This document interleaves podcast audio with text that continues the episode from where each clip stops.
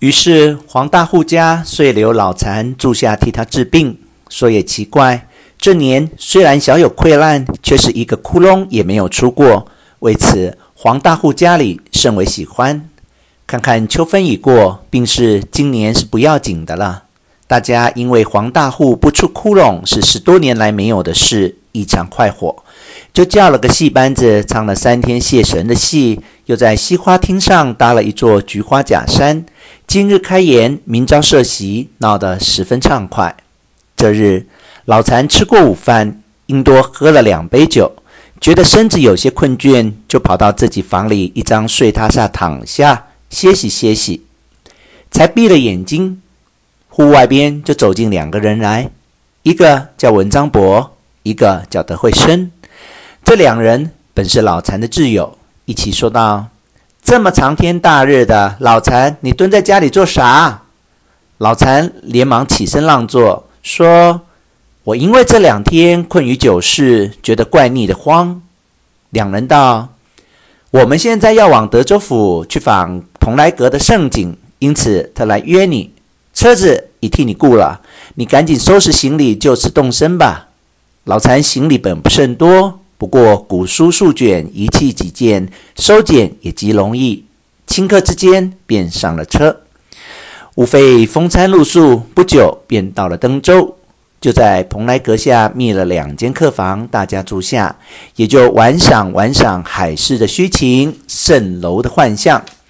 次日。老禅向文德二公说道：“人人都说日出好看，又杜工部诗云：‘日出海抛球’。我们今夜何妨不睡，看一看日出何如？”两人说道：“老兄有此钦信，弟等一定奉陪。”秋天虽是昼夜停云时候，究竟日出日入有蒙气传光，还觉得夜是短的。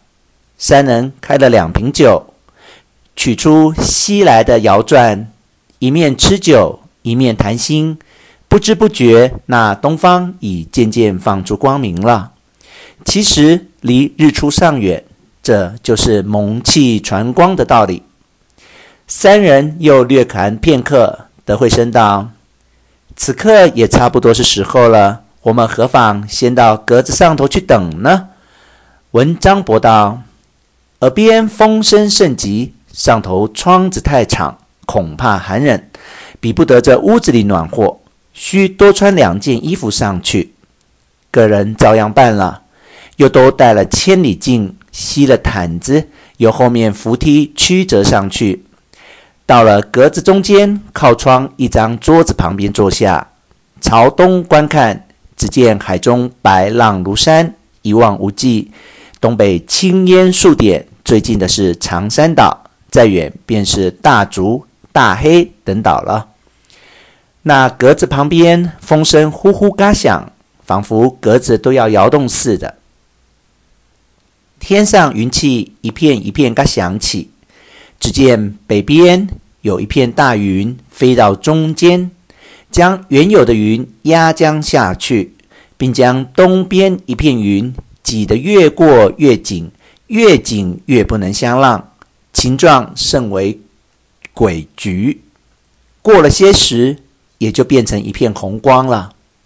惠生道：“禅兄，看此光景，今日日出是看不着的了。”老禅道：“天风海水能以我情，即使看不着日出，此行亦不为辜负。”